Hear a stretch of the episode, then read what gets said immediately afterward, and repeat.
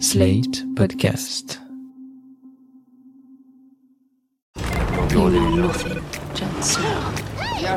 I want people to be afraid of how much they love me. Bears. Ouais. Beats. C'est pas faux. Battlestar Galactica. The danger. I am the one who knocks. That's what she said. that I may be the voice of my generation. Suit up! Salut les fans d'amis, on sait qu'on vous manque, mais ne vous inquiétez pas. Vous le savez peut-être, on a un autre podcast qui s'appelle PIC TV et qui parle de séries télé. Une nouvelle saison redémarre cette semaine et on s'est dit qu'on allait vous en proposer le premier épisode dans lequel on parle d'une série aussi culte que Friends. On veut bien sûr parler de The Office. Alors pourquoi cette série sur le quotidien d'une PME médiocre est-elle devenue culte? Quelle a été son influence dans le monde de la pop culture? Est-ce que Jim est un gros connard Un débat qui vient déjà d'être lancé pendant 20 minutes avec notre producteur. On en parle dans cet épisode. Mais avant ça, le pic de la semaine. Marie, c'est quoi ton pic Alors mon pic, c'est que récemment, j'ai revu Miss Detective. C'est pas un événement très remarquable en soi parce que je revois Miss Detective à peu près tous les six mois. C'est un de mes films cultes. Pour resituer Miss Detective, c'est un film avec Sandra Bullock où elle joue un agent du FBI assez masculine hein, qui se retrouve à devoir être en compétition pour le titre de Miss US parce qu'il y a une menace de terrorisme sur euh, la compétition et c'est absolument génial. Je pense que c'est un chef-d'œuvre féministe, n'ayons pas peur des mots. Et surtout, ça m'a rappelé à quel point Sandra Bullock est un trésor international et un talent comique incroyable. Elle me rappelle d'ailleurs un peu euh, Jennifer Aniston dans le même genre de timing comique et le côté un peu girl next door euh, qui était hyper populaire dans les années 90. Et je me demande d'ailleurs si Jennifer Aniston n'aurait pas eu une meilleure carrière cinématographique si Sandra Bullock n'avait pas déjà existé. Parce que je pense qu'elles étaient en compétition à peu près pour les mêmes rôles et que Sandra Bullock avait euh, déjà une carrière cinématographique à la base. Donc euh, voilà, mais c'est un peu ma déclaration d'amour à Sandra Bullock que j'adore et euh, qui me remplit toujours de joie. Voilà. Et toi, Magnifique. Naïs, c'est quoi ton pic? Moi, mon pic, c'est euh, un livre que je suis en train de terminer, que je lis par petits bouts depuis des mois et des mois, qui s'appelle... C'est un gros pavé, hein, ça s'appelle Easy Riders Raging Bull. Et en fait, c'est un livre qui raconte le, la naissance du nouvel Hollywood euh, dans les années 70, donc qui parle de, des premiers films de Coppola, de Scorsese, euh, de Peter Bogdanovich. Et en fait, euh, c'est fascinant, c'est vraiment hyper long, donc c'est pour ça j'en lis euh, petit bout par petit bout, euh, parce que c'est un peu comme regarder un documentaire, j'apprends plein de choses, mais c'est hyper riche, donc j'ai besoin de, de digérer. Et ce que je trouve fascinant, c'est que déjà, en filigrane, on voit un peu l'histoire du sexisme du cinéma, parce que bah, c'était tous des mecs, les mecs du Nouvel Hollywood, et que l'espèce de thème récurrent du livre, c'est à quel point ils étaient odieux avec les femmes, vraiment tous, même Scorsese. Oh non, c'est vrai? Ouais, sorry. Et en fait, ce que je trouve vraiment intéressant, euh, c'est que j'ai l'impression aussi de réfléchir en lisant ce livre à euh, comment on crée une œuvre d'art en fait, c'est-à-dire que ça va juste au-delà du cinéma, ça parle vraiment de comment on s'associe avec d'autres partenaires créatifs, est-ce que on les trahit ou pas, euh, comment on réconcilie euh, le besoin d'argent avec euh, le besoin de créer une œuvre d'art? C'est Et- comme les podcasts. Exactement. Comment on travaille avec ses amis? non, mais je trouve que c'est vraiment plein de réflexions très intéressantes. Donc voilà, si vous aimez le cinéma, mais pas que, je vous recommande vraiment de lire Easy Riders Raging Bull. C'est fascinant. On va passer au sujet de la semaine qui est la série The Office, la série cultissime The Office. La série est actuellement disponible sur Amazon Prime Video, mais elle revient sur Netflix en France le 23 octobre. Donc euh, marquez euh, sur vos calendriers si vous n'avez pas Amazon. Marie, The Office, c'est quoi le pitch? Alors, The Office, c'est l'histoire d'une petite compagnie de papier qui s'appelle Dunder Mifflin et qui se retrouve dans une ville qui s'appelle Scranton, en Pennsylvanie. Ce qui caractérise un peu cette compagnie et l'environnement de cette série, disons, c'est un peu la médiocrité de la ville, de la compagnie, du travail qu'ils font puisqu'ils vendent du papier et même des gens qui constituent ce bureau parce que il y a personne de particulièrement euh, beau ou euh, brillant ou remarquable. Et le patron, Michael Scott, qui est joué par Steve Carell, est carrément euh, assez irritant et euh, même plus qu'irritant. Il est euh, assez insupportable, quoi. Et il est euh, ce qu'on peut appeler en 2021 problématique, c'est ça, très clairement. mais de manière charmante.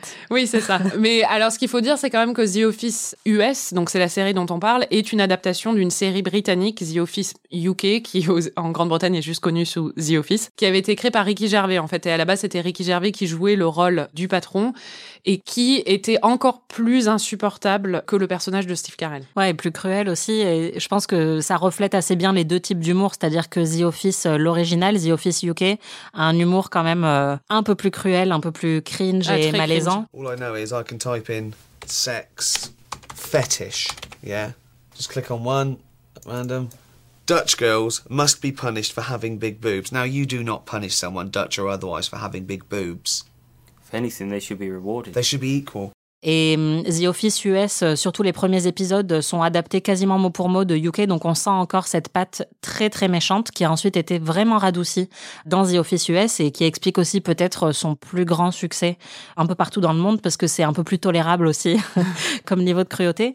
Mais ce qui est intéressant, c'est que hum, The Office UK et ensuite euh, bah, cette adaptation ont vraiment lancé une énorme mode dans le monde de la comédie, qui est la tendance justement de la comédie cringe dans les séries. On a pu le voir avec euh, Arrested Development, qui est tellement cringe, donc cringe ça veut dire malaisant, Oui, c'est ça. que moi Arrested Development, j'ai même pas pu le regarder en Ah, fait, tellement ça me, ça me mettait mal à l'aise. Il y a eu euh, The Comeback avec euh, l'actrice de Friends. Lisa Kudrow, meuf. Pas possible, elle a vu 10 saisons de Friends. Lisa Kudrow, Anaïs. Et même aujourd'hui, en fait, avec Schitt's Creek, on voit encore un peu l'héritage de ce genre de comédie Oui, où il y a des personnages, doux, quoi. voilà, en beaucoup plus doux, mais c'est des personnages qui mettent un peu tout le monde mal à l'aise. C'est des situations qui traînent un peu en longueur avec des gens qui disent vraiment des choses très inappropriées. Et tout ça, en fait, on peut quasiment le remonter à The Office UK. Oui, The Office UK, vraiment, parce que Arrested Development avait déjà commencé quand The Office US commençait, en fait. Mais l'influence de The Office UK et de l'humour de Ricky Gervais et de Steven Marchant, parce que c'est les deux, est très, très, très claire dans toutes ces séries et dans toute cette vague qui est apparue après. L'autre influence énorme de The Office, c'est le format du documentaire. Ce qu'il faut savoir alors, c'est que maintenant c'est très connu dans les séries et on l'a vu beaucoup, mais The Office UK est la première série à faire ce format où c'est-à-dire qu'on a l'impression qu'ils sont suivis par une équipe de qui les filment au quotidien et il y a même des moments un peu de confessionnel où ils sont en train de parler à la caméra et de commenter des moments de l'intrigue et les personnages regardent souvent la caméra avec complicité et donc nous regardent nous avec complicité et ça, ça vient, en fait, euh, Ricky Gervais en a parlé, il y avait une tendance sur les chaînes britanniques à faire des petits documentaires comme ça, des séries de documentaires, mais des vrais documentaires pour le coup, hein, sur des milieux de travail complètement euh, bah, médiocres, justement. C'était une auto-école, ou enfin, sans jugement de valeur hein, sur ces milieux de travail, mais des milieux de travail qui sont pas passionnants a priori, mais où, par exemple, s'ils suivaient oui, les, les personnages d'une auto-école. Et ce qui était marrant, apparemment, c'est que entre la première saison du documentaire et la deuxième, les gens devenaient un petit peu célèbres et on voyait vraiment la différence de comportement qu'ils avaient et euh, ça devenait un peu ridicule parce que il y avait euh, quelque chose un peu de ce qu'on voit maintenant avec les influenceurs beaucoup euh, cette espèce de quête de la célébrité euh, et Ouais, en fait où ils sont très conscients de comment ils apparaissent à l'écran, etc. Exactement. Et le personnage qui est joué par Ricky Gervais dans la version de The Office UK est vraiment basé sur cette idée de vouloir être célèbre parce qu'il est suivi. En fait, son, son comportement n'est explicable que parce qu'on sait qu'il est suivi par une équipe documentaire, parce qu'il est tout le temps dans une espèce de représentation complètement ridicule. Et c'est pareil pour le personnage de Michael Scott, qui est joué par Steve Carell. Greg Daniels, donc le créateur de la série US, a dit qu'il avait donné comme direction à Steve Carell pour jouer le rôle. Imagine-toi qui pense que Jennifer Aniston peut regarder le documentaire et qui veut la faire rire, quoi, et qui dev- il veut la Hmm. séduire à travers ça. Et donc, euh, on comprend euh, le- les personnages, ces deux personnages, à travers un peu leur désespoir, euh, leur euh, besoin d'attention. Et c'est parce que le format documentaire est là qu'on peut avoir ce développement de, de personnages. On a pu le voir dans énormément de séries, ce format documentaire, avec plus ou moins l'interaction avec les caméramans, puisqu'il y a carrément une aventure entre un des personnages de la série et un des documentaristes. Mais par exemple, Parks and Recreation ou même Modern Family, qui est une des plus anciennes, ou plus récemment Trial and Error, c'est que des séries qui s'inspirent de ce format documentaire et qui parodient euh, encore une fois le fait qu'il y ait des équipes qui les suivent partout.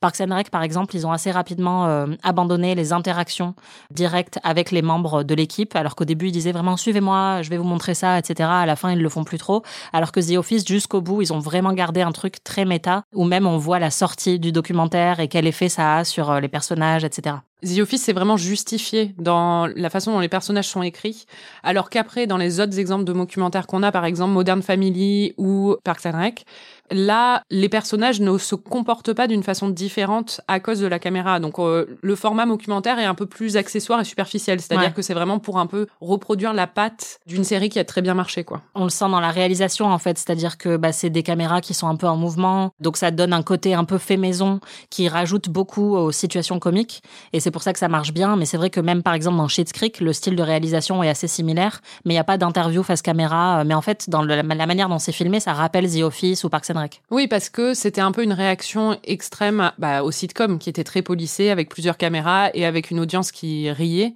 alors que là c'est beaucoup plus réaliste du coup et c'est ce réalisme qui après a été vachement récupéré dans les nouvelles séries parce qu'on on tolère beaucoup moins justement la patte euh, des sitcoms traditionnels. Ouais, avec les réenregistrés, etc. Bon, Marie, je pense que c'est très important de savoir quel personnage de The Office tu es. Écoute, quand j'ai vu ça dans le conducteur, je me suis dit, je ne suis aucun personnage de The Office. Ils sont tous ridicules et médiocres et je ne, je ne me perçois pas comme ça. Alors que moi, je me suis dit, je les suis tous. non, mais en vrai, en y pensant, je me suis dit, bah, il y a deux personnages qui sont un peu les euh, straight guys de l'action, c'est-à-dire Pam et euh, Jim sont un peu les personnages normaux qui observent le reste de l'action euh, d'un point de vue un peu genre qu'est-ce qui se passe à chaque fois. Je pense que j'ai un peu de Pam, mais je pense aussi, pour être honnête, que j'ai pas mal de Kelly, qui est très Oui. superficielle, qui est un peu le personnage euh, qui adore les comédies romantiques et qui vit sa vie un peu comme dans un film. Euh, par contre, je pense que je suis beaucoup moins intense avec mes mecs quand même. oui, c'est fort possible.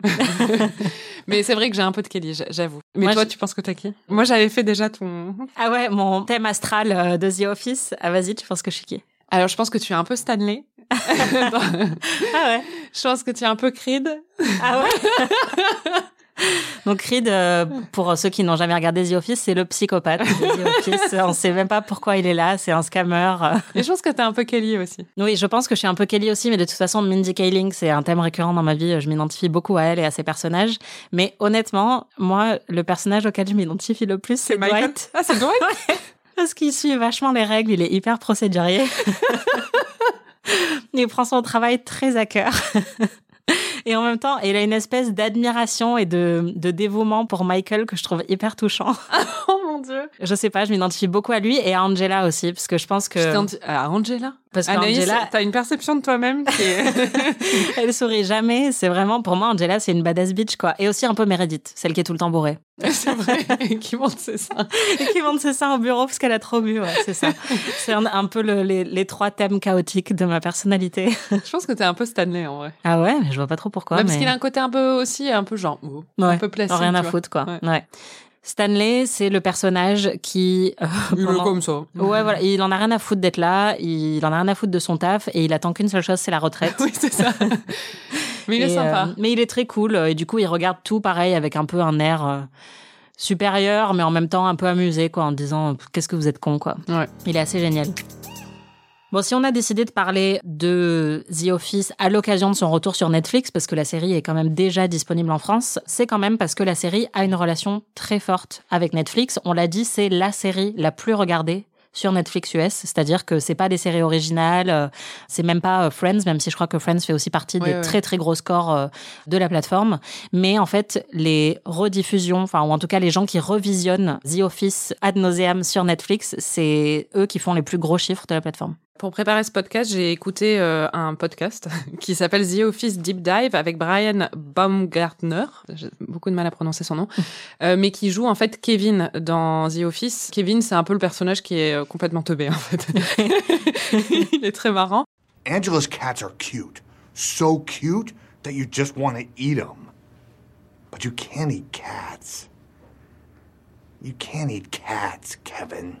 Et Brian Baumgartner donc reçoit les membres du cast et reçoit les créateurs euh, de la série et aussi les créateurs de la série UK. Donc c'est hyper intéressant si vous êtes passionné par The Office. Enfin, vous allez avoir toutes les infos euh, dans ce podcast. Et dedans, il interviewe Steve Carell qui raconte carrément que il a vu le phénomène de The Office vraiment s'amplifier ces deux trois dernières années grâce à Netflix et au fait que les très jeunes générations regardent beaucoup la série. Et quand il a emmené sa propre fille visiter les universités où elle allait peut-être aller, il y a eu tout un phénomène autour de lui où tout le monde le suivait. Et c'était pas pour sa carrière cinématographique qui a suivi, c'était vraiment pour la série. Et c'est parce que la série prend toujours plus d'ampleur grâce à Netflix. Je sais pas toi, mais moi, c'est grâce à Netflix que j'ai bingé To The Office, que j'ai découvert la série euh, pour la première fois, et la deuxième et la troisième. Enfin, c'était vraiment euh, sur Netflix. Oui, moi, c'était à l'époque, elle était encore diffusée sur NBC, et je me souviens que dans mon dorm, j'étais aux États-Unis quand je l'ai découverte.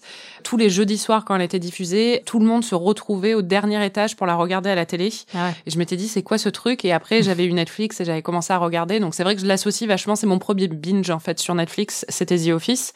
Mais ce qui est marrant, c'est qu'en fait, quand elle est sortie au début, elle n'avait pas du tout de succès. D'ailleurs, la première saison fait six épisodes parce qu'il n'y croyait pas du tout. Et c'est vraiment le moment où Steve Carell est devenu une star de ciné parce qu'il a fait 40 ans toujours puceau et il était aussi au même moment dans Anchorman. Enfin, il est devenu vraiment une star de la comédie où il y a eu beaucoup plus d'attention autour de la série.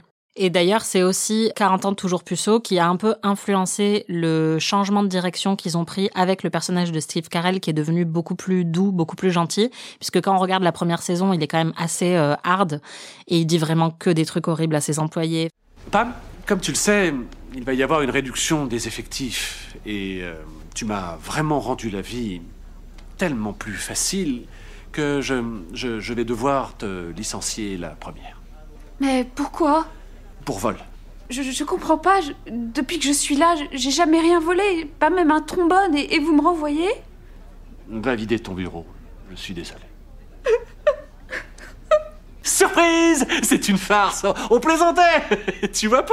Ah ça, ça je dois dire qu'on t'a bien eu. Vous êtes un salaud Et on voit que les- ses employés euh, le vivent hyper mal. Alors qu'après, ils sont plutôt amusés par sa bêtise ou agacés, mais c'est moins violent que dans la première saison. Et en fait, c'est parce que 40 ans toujours puceau est sorti euh, 4 ou 5 mois euh, après euh, la première saison.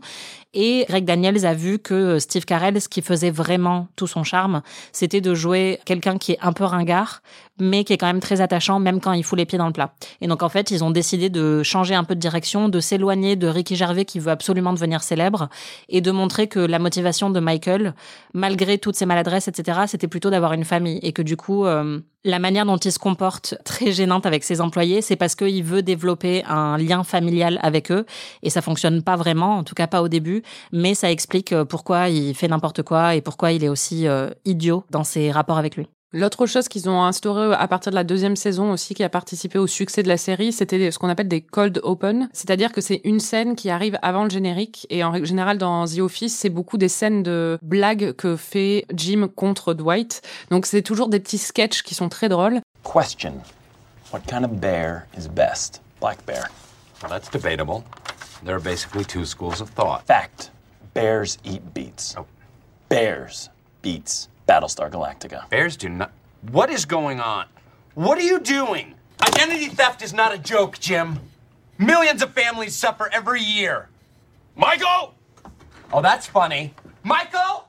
Et l'utilité de cette scène, euh, Greg Daniels l'avait développée parce que la série arrivait en deuxième partie de soirée derrière une autre série dont j'ai oublié le nom, donc euh, vraiment c'était pas, mais qui avait beaucoup plus de succès à l'époque. Et en fait, avant les pubs, ils mettaient le cold open pour accrocher les gens qui sinon allaient éteindre la télé euh, pendant les pubs.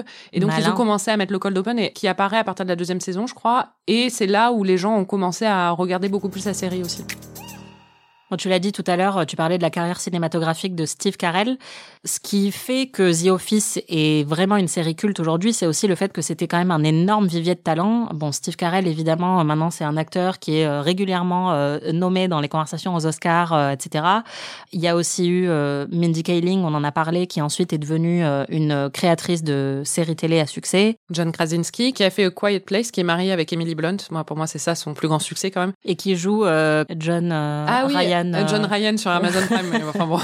Mais pour euh, l'Amérique moyenne, c'est énorme. hein. Oui, c'est vrai. vraiment, Non, ses deux plus gros succès, vraiment, c'est d'avoir épousé Emily Blunt et de s'être fait pousser une barbe, C'est vrai. qui lui va très très bien. Et qui est un peu le petit ami imaginaire de, De l'Amérique de l'Amérique. ouais. Mais hum, quand on regarde, en fait, au fil des saisons, tous les gens qui sont passés par The Office, euh, même sans avoir forcément des rôles euh, récurrents, mais euh, ou des rôles euh, principaux. Mais Amy a- Adams. Amy Adams, il y a eu Rashida Jones qui a joué euh, pendant quand même pas mal de temps la nouvelle petite amie de Jim, Karen. Il y a eu Ed Helms qui jouait Andy, qui est un peu devenu le nouveau manager. euh, Insupportable. voilà, insupportable euh, et qui était très connu pour son rôle dans Very Bad Trip.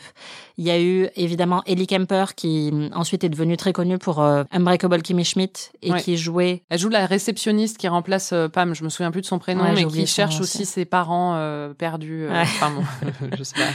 et qui est assez insupportable aussi. Mais c'est vrai que c'est assez impressionnant quand on regarde maintenant les vieilles saisons, les vieux épisodes, il y a que des visages connus. Et il y en a pas mal dans le casting principal qui n'ont pas fait quoi que ce soit d'extraordinaire après. Par exemple, l'actrice qui joue Phyllis, qui a été dans Inside Out, ou vice versa, de Fun Pixar. fact sur euh, l'actrice qui joue Phyllis, à la base, ça n'est pas une actrice, c'était une des directrices de casting pour la série. Et en fait, euh, ils ont basé le rôle sur elle parce qu'elle les faisait marrer. Et euh, du coup, c'est pas du tout une actrice, mais elle est très bonne, elle est très marrante. Incroyable. Alors pourquoi ça marche tellement bien The Office même encore aujourd'hui? Parce que pour préparer cet épisode, moi je me suis mise à revoir des anciens Moi aussi. épisodes et en fait je pensais en revoir 3, 4 et j'en ai vu genre 20. Pareil. c'est vraiment très difficile de s'arrêter quand on commence. Pourquoi c'est si addictif? Déjà, il y a l'humour, c'est très marrant, c'est bien écrit. C'était aussi un humour qui, à l'époque, était pas forcément très répandu. Ça a trouvé sa voix et son ton au bout de la deuxième saison, on l'a dit. Il y a l'aspect un peu aussi, euh, c'est une famille. euh, il y a l'aspect euh, attendrissant de tout ça qu'il y avait peut-être dans Friends. D'ailleurs, ils ont dit, les créateurs, euh, Craig Daniels a dit euh, que leur inspiration et aussi euh, Ricky Gervais d'ailleurs, l'inspiration c'était Cheers, une sitcom culte des années 80 qui se situait dans un lieu de travail aussi dans un bar. Et là, c'était aussi l'idée d'une famille dans cette entreprise. Oui, et en fait, c'est des personnes ordinaires, à la fois dans Cheers et dans The Office. Et moi, je trouve que c'est ça qui fonctionne vachement bien, c'est de voir des gens qui ressemblent à euh, nos collègues, à notre famille, euh, à des voilà, à juste à des gens, mais parfaitement ordinaires, euh, voire même médiocres, comme tu le disais au début. Et c'est ça qui les rend hyper attachants, c'est que tout ce qu'ils font, en fait, c'est vraiment ce que nous on déteste dans la vraie vie, c'est la soirée du bureau d'Halloween, ou c'est les, les formations pourries, ou les réunions qui n'en finissent pas. C'est le collègue qui a une mauvaise haleine, ou le collègue qui arrive toujours euh, à une heure bizarre et on comprend pas trop ce qu'il fait de sa vie. Enfin, c'est en fait.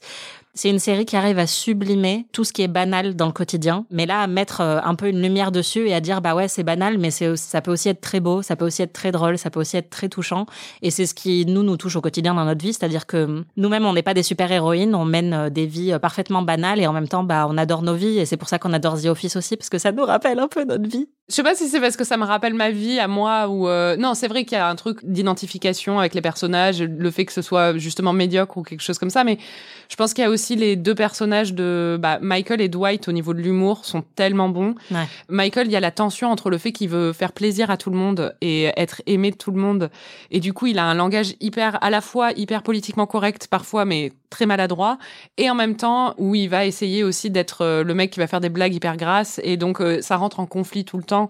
Donc c'est assez marrant parce qu'il y a plein de moments très gênants, et puis juste Steve Carell a un timing comique absolument exceptionnel, mais Dwight, Dwight, mais euh, Dwight quoi. What is the most inspiring thing I ever said to you? Don't be an idiot. Changed my life. Whenever I'm about to do something, I think, would an idiot do that? And if they would, I do not do that thing. Rainn Wilson, qui est vraiment hilarant. Ouais. Et d'ailleurs, bah lui, c'est vrai qu'il a fait quelques trucs après, mais il est tellement associé à Dwight Schrute que je pense que ça doit être très difficile de faire quoi que ce soit d'autre, ou enfin d'avoir un grand rôle après un rôle comme celui-ci, parce que il est juste et puis il a la tête de l'emploi, franchement. Ah oui, mais il est tellement marrant que même dans les derniers épisodes, parce qu'on a revu la fin, enfin moi pour moi je l'ai vu pour la première fois, en fait je l'avais jamais vu, et j'ai trouvé ça assez médiocre, mais les moments où il y a Dwight me faisaient hilarant. quand même rire, Ouais. quoi, parce qu'il a vraiment un talent et une tête incroyable. Comment tu décrirais euh, Dwight si tu devais le décrire? Alors, on va essayer d'oublier du coup que j'ai dit au début de l'épisode que j'étais Dwight.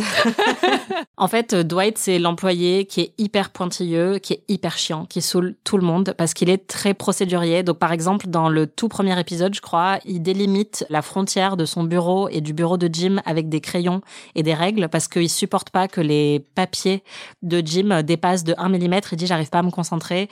Euh, Il est tout le temps à rappeler, en fait, ce qui figure dans le règlement. Il se porte toujours volontaire dès que Michael dit, j'ai besoin que quelqu'un vienne m'aider ou quoi que ce soit. Il se rue vers Michael en disant, moi, je veux le faire. Et même Michael dit, non, non, pas toi, en fait. Enfin, tout le monde sauf toi.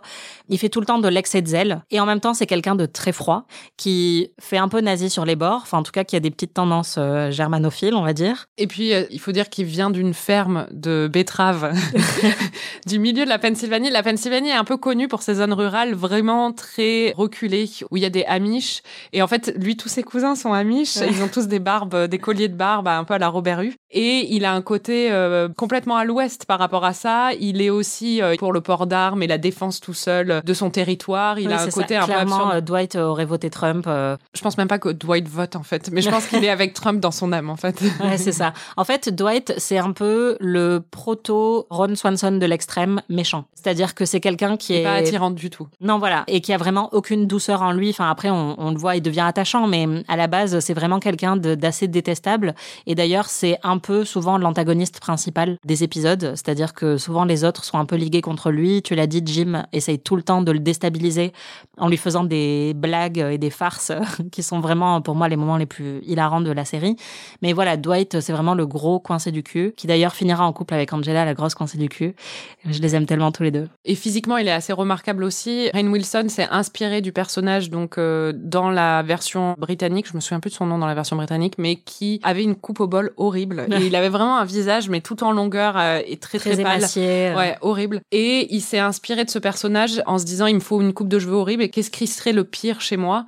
Et euh, comme il a un très grand front, il s'est fait une raie au milieu avec euh, des espèces de petites boucles qui partent euh, de chaque côté. Et tout est marron un peu chez lui, enfin un peu. Il a tout le temps les mêmes fringues il a qui des sont fringues genre marron et kaki. Ouais, voilà, un peu pas très propre. Et il a des espèces de grosses lunettes qui sont devenues très à la mode après chez les hipsters, mais qui à la base de pédophile pas. un peu quoi. Ouais, un peu. Moi, dans le final, que pareil, j'ai découvert aussi pour cet épisode, parce que j'étais jamais allée jusqu'au bout, parce que les deux dernières saisons sont pas très bonnes de The Office, parce que Michael n'est plus là. Le moment qui m'a le plus fait rire, je pense, c'est comme toi, c'est le moment avec la stripteaseuse qui vient parce que hum, il s'apprête à se marier, et donc Jim lui a commandé euh, une stripteaseuse, et en fait, elle dit. euh, Dites-moi, les garçons, à qui je dois servir le plat du chef? Et en fait, lui, il est tellement premier degré qu'il arrête pas de lui dire Mais euh, vous allez nous présenter les spécialités du jour. Alors, on va vous prendre un oignon farci. Et en fait, elle est en train de se dandiner autour de lui et il ne comprend pas que c'est une stripteaseuse et pas une serveuse. Ça a l'air tentant, votre plat du chef. Qu'est-ce que c'est exactement? C'est quoi, un test? Votre doigt a trempé dedans Il a le goût du plat? Un goût de cigarette. J'aime pas ça. Alors pas du tout. Et en fait, c'est ça qui fait toute la beauté de Dwight, c'est qu'il est premier degré à l'extrême tout le temps. L'autre plus gros atout de la série, évidemment, c'est le couple Pam et Jim. C'est un des plus grands Will Day One Day. Donc, euh, si vous nous suivez depuis longtemps, c'est Will Day One Day, c'est la tension amoureuse et sexuelle entre deux personnages qui dure sur plusieurs saisons. Où on se demande s'ils vont se mettre ensemble ou pas. Et vraiment, c'est l'un des plus remarquables de ces 20 dernières années à la télé, très clairement. Ça dure trois, quatre saisons où on ne sait pas s'ils vont se mettre ensemble. Après, ce qui est remarquable, c'est qu'une fois qu'ils se mettent ensemble, quand même, euh, la série tient aussi et Ouais. euh, il y a moins cet aspect plaisant euh, qu'il y avait parce que moi enfin les trois premières saisons je les ai dévorées à cause de ça quoi. Je n'attendais qu'une chose c'est qu'ils se mettent ensemble et c'est vrai que bah d'ailleurs j'écoutais dans le podcast ce qui a fait que Greg Daniels a eu le, le job d'adapter la série aux États-Unis c'est quand il a dit à Ricky Gervais c'est le seul à avoir dit ça il a dit c'est une histoire d'amour et Ricky Gervais a dit euh, de tous les scénaristes qui lui avaient parlé aucun n'avait mentionné ça à part lui et c'est là où il s'est dit il a compris en fait euh, l'essence de la série que c'est une histoire d'amour Mm. et on le voit même dans le premier épisode. Une des seules choses qui change par rapport à la version britannique, c'est qu'ils insistent un peu plus sur la relation entre Pam et Jim et euh, sur le flirt entre les deux. Donc on comprend tout de suite. Oui, euh, dès le départ, il Ouais. y a un énorme triangle amoureux parce qu'elle est fiancée au début Ouais. de la série à un mec qui est un gros connard. Et elle est assez indifférente alors que Jim est complètement gaga d'elle et ça le rend très très euh, attendrissant quand même. Ouais, complètement. Moi, j'étais folle de Jim euh, quand j'ai regardé la série pour la première fois et ça explique aussi bah, le succès encore aujourd'hui de John Krasinski qui perdure un peu comme bah, ce petit ami imaginaire de l'Amérique parce que il a joué cette espèce de prétendant parfait et hyper touchant à l'écran. Et d'ailleurs, je pense que la longueur de The Office US, qui est très différente de la longueur de The Office UK, puisque The Office UK, il y a 12 épisodes et US, il y a 9 saisons de 25, 200 voire plus, euh, voilà, d'épisodes. Mais justement, ça leur a permis de vraiment développer un Will They Won't They beaucoup plus fort, en fait. Et c'est pour ça que Jim et Pam sont vraiment iconiques, contrairement à Don et je sais même plus euh, comment il s'appelle. Tim. euh, Dans la version UK, qui, bah, pour le coup, ça, la, la série est beaucoup plus courte. Mais c'est vrai que Jim, euh, ah, c'était vraiment le, le petit copain idéal. Et en même temps, c'est marrant parce que maintenant, il y a un peu une relecture du personnage qui dit qu'en fait, non, c'était un connard. Oui, bon, on adore faire des relectures de personnages sur Internet et sur Twitter. Euh, C'est comme Ross. ou- Comme enfin, Ross, voilà, c'est ça. Le truc de Jim, c'est qu'on lui reproche beaucoup. Et c'est vrai qu'en revoyant la série, après, c'est toujours très drôle, mais il peut être très cruel envers Dwight. Dwight a vraiment un côté déconnecté de la réalité où tu sens que bah, ça vient de quelque chose d'autre. C'est pas volontaire, en fait. Et parfois, voir l'acharnement de Jim qui est tout le temps en train de faire des blagues aux dépens de Dwight, des blagues très drôles. Et on comprend parce que si on devait être dans un bureau avec Dwight, ce serait insupportable.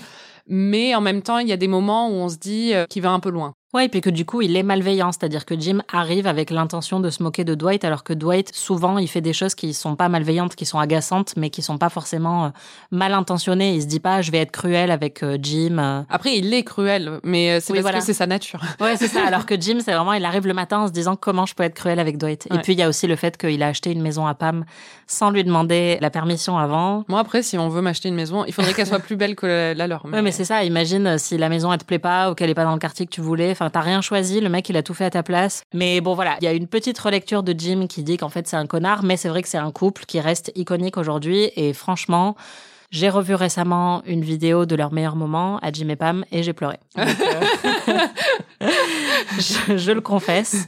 Et c'est vrai que par exemple l'épisode de leur mariage, spoiler alerte, hein, désolé, reste un des épisodes les plus populaires de The Office. C'est vraiment, il est tout le temps cité euh, comme euh, un des meilleurs. Et c'est vrai qu'il est à la fois très drôle, très touchant quand on découvre qu'en fait ils se sont mariés tous les deux Ouais. euh, au chute du Niagara parce que ils savaient que leur mariage allait être ruiné par leurs collègues qui avaient prévu un, un lip dub ou je sais pas quoi. C'est vraiment, enfin, leur relation est super.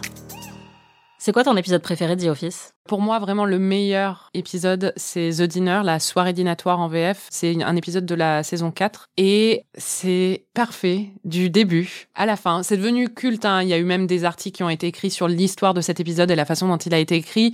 Le pitch, c'est que Michael réussit à piéger Jim et Pam pour qu'ils viennent manger chez lui. Il vit avec Jan, qui était sa boss avant, qui est complètement frappadingue. Qui est horrible. Et qui le persécute. Honnêtement, il est dans une relation euh, complètement Toxique. abusive et, et toxique. Et en fait, donc Jim et Pam arrivent chez lui. Et il y a aussi euh, Angela et Andy qui sont invités. Et Dwight et je sais pas si c'est sa cousine qui s'invite. C'est genre il dit c'est purement charnel entre nous. Oui, mais c'est sa meuf, mais je suis sûre qu'ils ont un lien de parenté aussi. quoi. Non, c'est très très drôle parce que c'est hyper gênant, mais vraiment c'est un sommet de cringe pour le coup. Et à un moment, il y a Michael qui leur fait visiter l'appart- euh, la maison et il montre un espèce de petite banquette au pied du lit et il dit que c'est là que lui dort parce que Jan a besoin d'espace dans son lit. C'est vraiment une surenchère de moments euh, gênants. Il montre son écran plasma qui fait 3 cm carrés et il dit je reste debout devant pendant des heures à, à 5 cm de distance parce que le truc vraiment ça fait la taille d'un iPhone. C'est hilarant mais vraiment. Ouais, c'est vraiment cet épisode est tellement drôle. C'est euh, un grand grand moment. Je le regarde assez souvent. Ouais, il est vraiment très drôle et dedans il y a une réplique qui nous fait particulièrement rire. qui est devenu culte, où en fait Michael dit que ils finissent toujours par faire ce que Jan veut qu'il fasse, que lui ne décide jamais de rien dans la relation, et notamment il lui dit quand j'ai voulu aller voir telle comédie musicale à Broadway, finalement on a vu celle que toi tu voulais voir. Quand t'as dit que tu voulais pas d'enfant, je me suis fait faire une une vasectomie. Quand t'as dit que finalement t'en voulais, J'ai- inversé la vasectomie. voilà, et quand t'as dit que finalement non vraiment tu voulais pas d'enfant, j'en ai refait une, snip snap snip snap. You've no idea the physical toll the three vasectomies have on a person. C'est vraiment très très drôle et c'est un des sommets de la série, euh, je pense. Oui. Et vraiment dans la série, en fait, euh, il y a énormément de répliques cultes. Je pense que le plus culte que maintenant tout le monde Oui, dit euh, sans vraiment se rendre compte que The Office a beaucoup joué dans la That's popularisation. Voilà, c'est That's what she said. Qui est en fait justement à chaque fois qu'on entend un peu un sous-entendu sexuel ou enfin même pas un sous-entendu mais une tournure de phrase qui pourrait sonner comme un sous-entendu sexuel, on répond That's what she said, c'est ce qu'elle a dit. C'est vrai que moi, à l'époque où j'ai découvert The Office, je disais ça tout le temps. J'habitais aux États-Unis et vraiment, je disais That's what she said, mais 28 000 fois par jour. Mais c'est tellement drôle. Je le dis encore, hein, franchement, je sais que c'est hyper euh, problématique, mais. Non, surtout c'est un peu nul, mais c'est marrant, vrai. Ouais, Quand c'est mais bien trouvé, franchement, drôle. pointer la sexualisation de toutes les phrases tout le temps, c'est très très drôle. Ouais, c'est vrai. Est-ce qu'il y a d'autres euh, répliques, toi, que tu utilises dans la vie de tous les jours ou pas du tout? Hmm, pas que je me souvienne, non. Toi, il y en a? Ouais, bah moi, celle que j'utilise euh, tout le temps, c'est euh, First of all, how dare you de Kelly. Ah oui, c'est vrai. Second of all, how dare you. Pour moi, c'est un, un des meilleurs personnages. Je la trouve très, Donc très la drôle. traduction, c'est premièrement comment oses-tu et deuxièmement comment oses-tu? Dans mes épisodes préférés, moi, il y en a un qui est aussi très souvent cité, qui est celui où Michael se brûle le pied sur son barbecue, qui met au pied de son lit pour euh, se faire griller du bacon le matin et se réveiller avec l'odeur du bacon. et en fait, un matin, il se réveille et il pose le pied sur son, son barbecue qui est chaud. Et en fait, pendant tout l'épisode, donc Dwight court à sa rescousse tellement vite qu'il est dans un accident de voiture, il a une euh, commotion cérébrale, ce qui fait qu'il est gentil pendant tout l'épisode, ce qui lui arrive jamais. c'est comme ça qu'ils comprennent qu'il faut l'amener à l'hôpital. Et Michael est un gros bébé parce qu'il s'est brûlé. Il a trois pauvres petites marques sur son pied de brûlure et il boite toute la journée et il s'est emballé le, le pied dans du cellophane. Enfin bref, c'est très très très très drôle et c'est vraiment un des épisodes qui est le plus souvent cité aussi comme euh, parmi les plus marrants. Et d'ailleurs, il a été écrit par Mindy Kaling qui joue euh, Kelly. Pour finir l'épisode, on s'est dit qu'on allait jouer à un petit jeu, comme on a l'habitude de le faire de temps en temps, parce qu'il y a beaucoup de personnages dans The Office et qui sont tous, euh, comme tu l'as dit, euh, un peu cons et fous. Qui tu choisirais si tu devais constituer un gouvernement, là, à l'heure actuelle, dans les personnages de The Office? Bah écoute, si c'était le gouvernement idéal, personne, mais euh, vu le gouvernement qu'on a, je pense qu'il y a peut-être une amélioration. Je prendrais Dwight. Ah ouais, mi- premier choix, Dwight. non mais j'y vais à fond, il faut tout détruire en fait. C'est clair. Dwight, on le met au, au ministère de l'Agriculture. Je vais pas le mettre au Commissariat ministère... au plan. Non, je... je vais pas le mettre au ministère de l'Intérieur. Qui c'est que je mettrais en premier ministre? Moi, je pense que vraiment la pro... à Kevin, non mais on n'a pas du tout réfléchi à la. Et toi, tu mets qui dans le gouvernement? Moi, je pense que en premier, je choisis soit Oscar, qui est quand même euh, une des rares personnes sérieuses de ce bureau, Oui, qui, à mon avis, serait le seul à faire le taf. Je pense Pam, elle serait très efficace aussi. Pam serait très efficace, mais en fait, Pam, j'ai tendance à toujours l'oublier parce qu'elle est un peu boring. Ouais, chiante. ouais. Et les autres sont beaucoup plus divertissants. Et je pense que c'est peut-être pas très populaire comme décision, mais j'adore Toby. Ah bah si, mais Toby, il est adorable. C'est le pauvre. Toby, c'est le Jerry de Parks and Rec en fait euh, dans The Office, c'est-à-dire que Michael le persécute en permanence. Sans aucune explication. Voilà, on comprend pas pourquoi, parce que c'est le mec le plus gentil du monde, c'est le mec qui fait les ressources humaines en plus, qui est généralement pas un rôle euh, très appréciable, mais là il le fait très très bien, et en fait c'est quelqu'un de très mou de très très mou et de très doux.